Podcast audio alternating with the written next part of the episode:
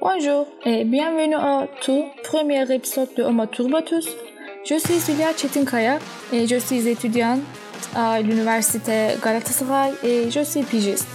Dans cet épisode, on va parler du monde de demain.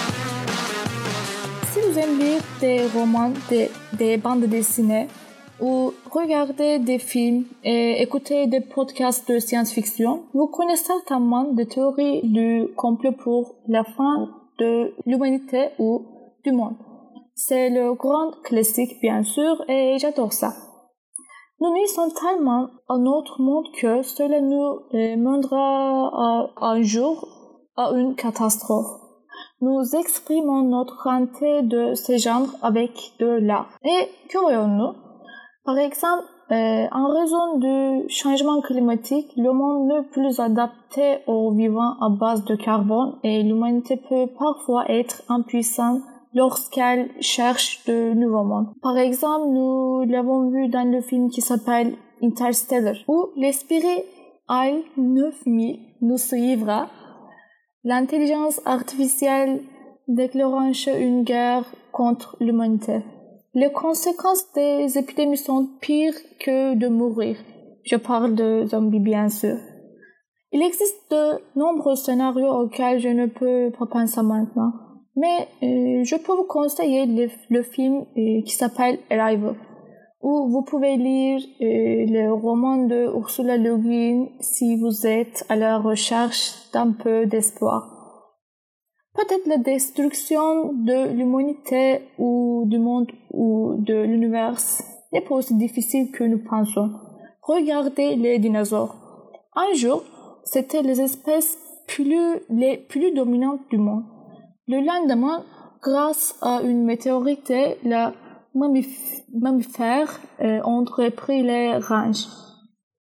Et pourquoi pas, un jour, il nous arrivera, euh, arrivera aussi une telle chose. Il existe des scénarios très réels mais proches de la science-fiction.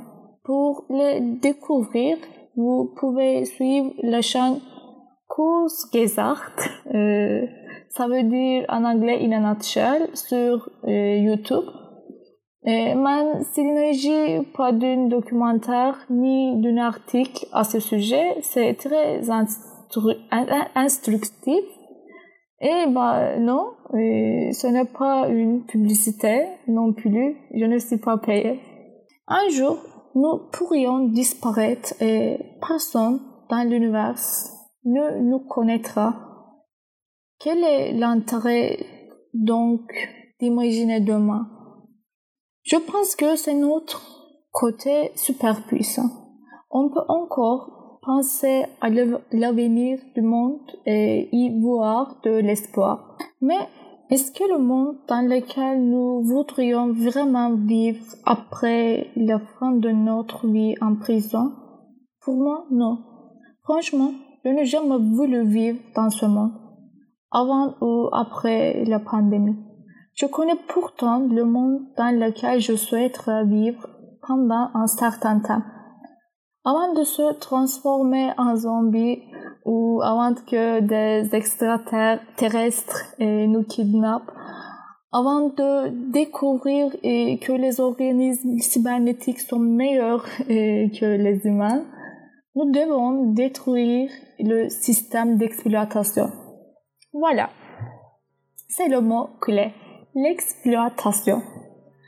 Covid-19 est un virus vraiment effrayant parmi d'autres. En effet, les gens en souffrant en même meurent et notre qualité de vie se dégrade progressivement. Mais ce n'est pas si mauvais que ça. Je vais parler de quelques données. À vrai dire, il est difficile d'obtenir des données exactes et, et il n'y a même pas de données sur certains sujets dans notre pays. C'est comme, une histoire de crime. Il y a un tueur en Syrie entre nous et il ne veut laisser aucune trace derrière lui. À notre connaissance, 474 femmes ont été assassinées en 2019. Les meurtres au travail sont beaucoup plus. Selon le syndicat des travailleurs de la métallurgie, seulement un emploi sur quatre est enregistré en, en turc. Les maladies professionnelles ne sont pas enregistrées. Au cours des quatre premiers mois de 2019, au moins 545 travailleurs ont décédé dans un accident de travail. L'un d'eux n'est pas mon cousin car il n'a pas été enregistré. En ce qui concerne le bilan de coronavirus, je n'essaie pas de faire une comparaison. Je vais vous donner une cadre. Nous avons vu en 40 ans une personne qui travaille dans une série télévisée et gagne 4000 livres turcs par semaine a dit à ceux qui, qui essayent de vivre avec euh, un salaire minimum, minimum de rester chez eux.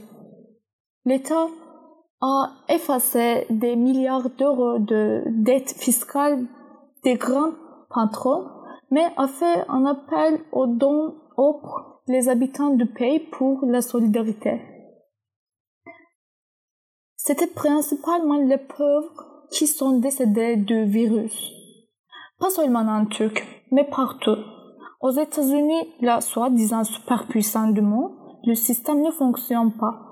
Et souvent, les données n'étaient pas réelles dans nombreux pays.